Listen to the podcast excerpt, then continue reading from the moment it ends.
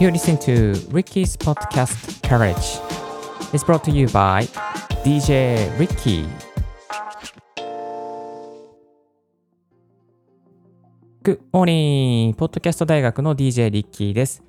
この番組は、ポッドキャストのことを勉強できるポッドキャスト番組をお送りしております。ポッドキャストに関係する最新のテック情報や、機材レビュー、海外情報、ライフハック情報を毎朝 Apple Podcast、Spotify、スタンド FM をキーステーションにオンエアしておりますので、ぜひぜひチューンインしてください。今日はですね、ちょっとコンプレッサーを一つ落として収録をスタートしております。今日も元気に収録していきますので、どうぞよろしくお願いいたします。それでは今日のトピックに行きましょう。今日のトピックはこちら。揃えるべき音声配信の機材は3つだけというテーマでお届けさせていただきます。リスナーの方の中にはまだ機材買ってない。いや、どうしよう。一応なんか本格的に始めていきたいんだけど何から始めれば何から揃えればいいのかわからないという方もいらっしゃるのではないのでしょうか。いや、とは言ってもスマートフォン1台あればまあ別にいいよね。うん、でもなんか最近流行ってるしリモートワークもあるしちょっと機材アップグレードしていきたいなという方もいらっしゃるかもしれません。そんなあなたにですね、音声配信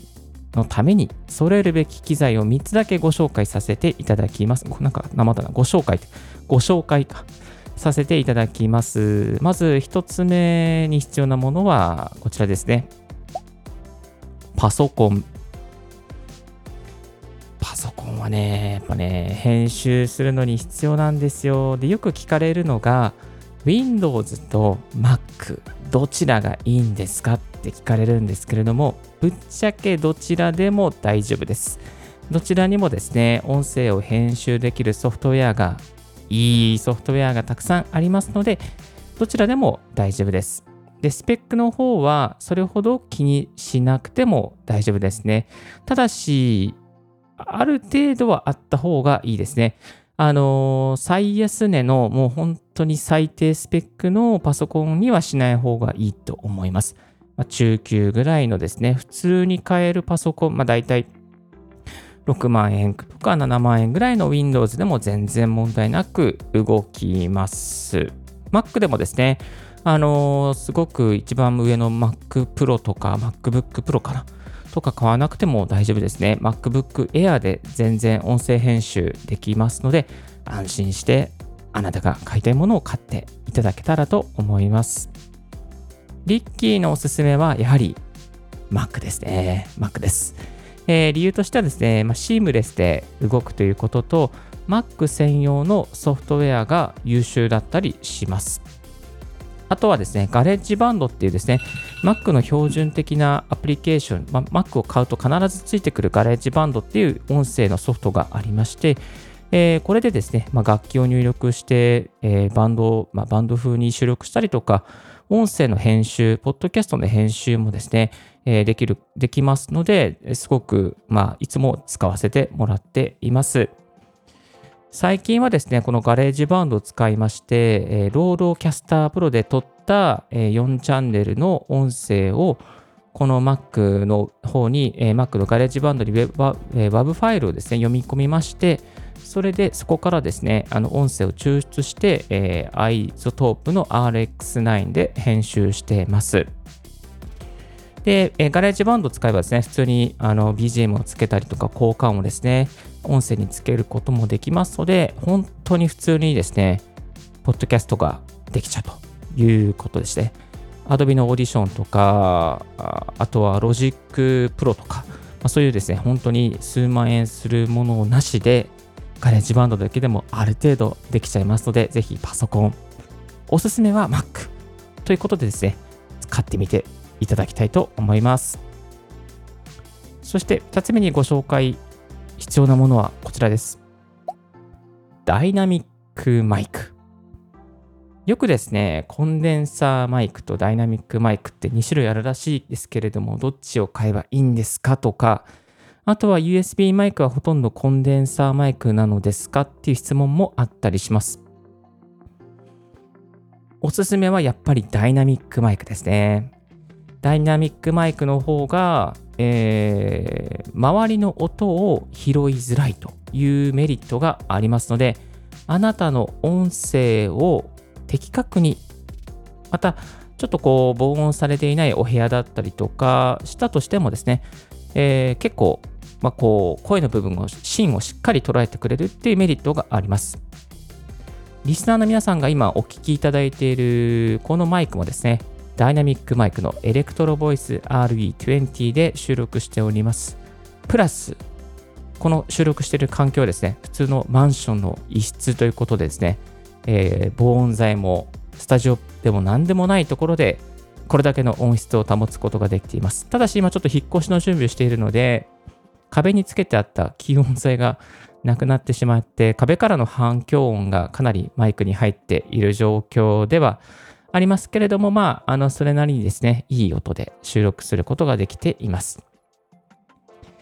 で、USB マイクはほとんどコンデンサーマイクなのですかっていう質問もありそうなんですけれども、まあ、実はですね、まあ、まあ、大抵、まあ90、95%ぐらいがですね、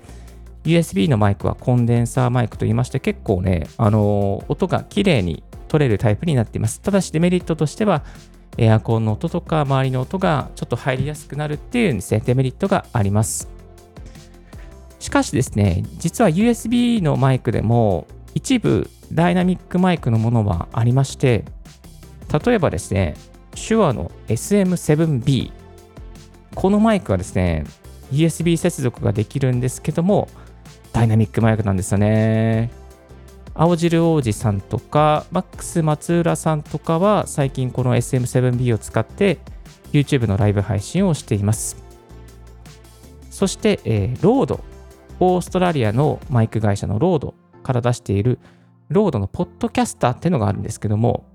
これもですね、USB でつながるマイクで、えー、珍しく白色のね、マイクなんですよね。結構この RODE のプロ、えー、 Podcaster レビューしている方は少ないな。けども、あのー、割と重厚感があって、しっかり取れるいいマイクになっています。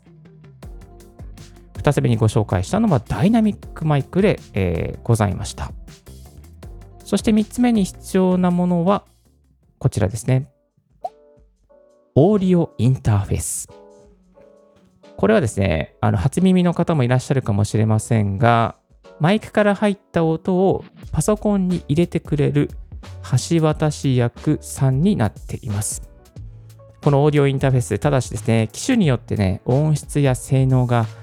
結構、結構異なるんですよね。えー、今、あの、オーディオインターフェースは持つの M4 という機材を使っていますけども、これね、機材アップグレードしたので、非常に音が実は良くなりました。で、おすすめのオーディオインターフェースはということなんですが、ヤマハの AG03MK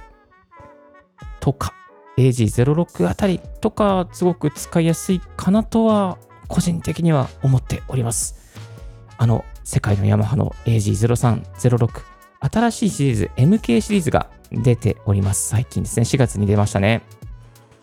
でこの MK シリーズ、ライブ配信にも向いているし、まあ、そこそこ音が良いので、すごく気に入っております。リッキーは一つ世代前の AG06 っていうのを持っておりますけれども、これね、本当にね、いいライブ配信用のオーディオインターフェースになっておりました。最近はですね、このヤマハの AG0306 の MK の新しいやつですね。かなり海、えー、日本の YouTuber さんもえー、のレビューの記事をアップしてもり、記事じゃないですレビューの動画をアップしておりますので、まあ、そういうところを少し参考にされてみてはいかがでしょうか。でですね、えー、オーディオインターフェース、えー、どこで買えばいいのかというと、まあ、楽器店とか、あとはサウンドハウスとかで売っておりますね。サウンドハウスで試めば、翌日には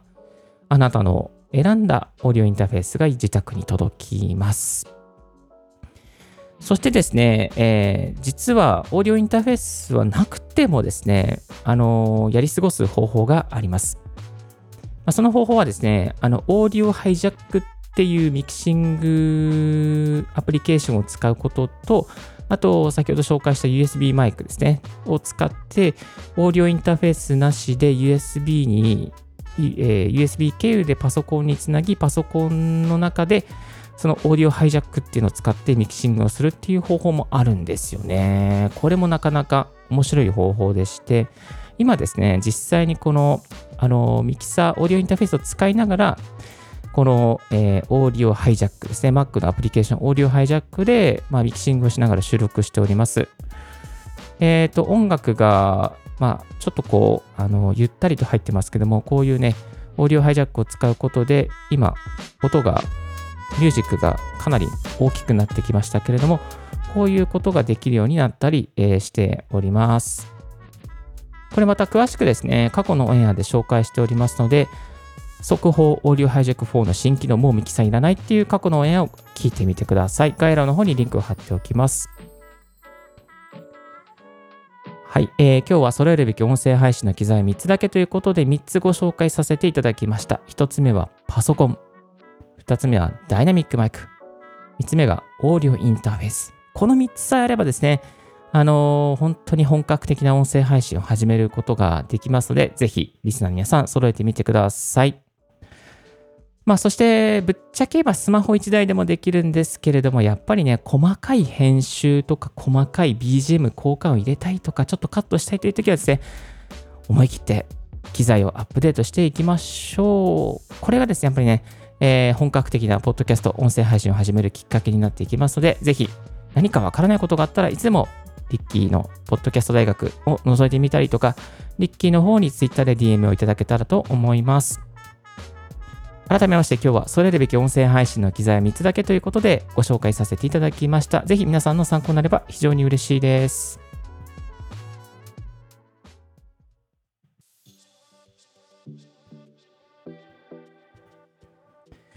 今日のレディオはいかがでしたでしょうか？リッキーのツイッターで毎日ポッドキャスト情報やライフハック、ガジェットに関する情報を発信しております。番組の感想は専用メールもしくは専用フォームから新着を見逃さないようにするには無料サブスク登録画面にあなたの朝時間にポッドキャスト情報が必ずひとときますよ。Thank you very much for joining Ricky's Podcast 大学。This podcast has been brought to you by DJ リッキーがお送りいたしました。Have a wonderful and fruitful days 素敵な一日をお過ごしください。バイバイ。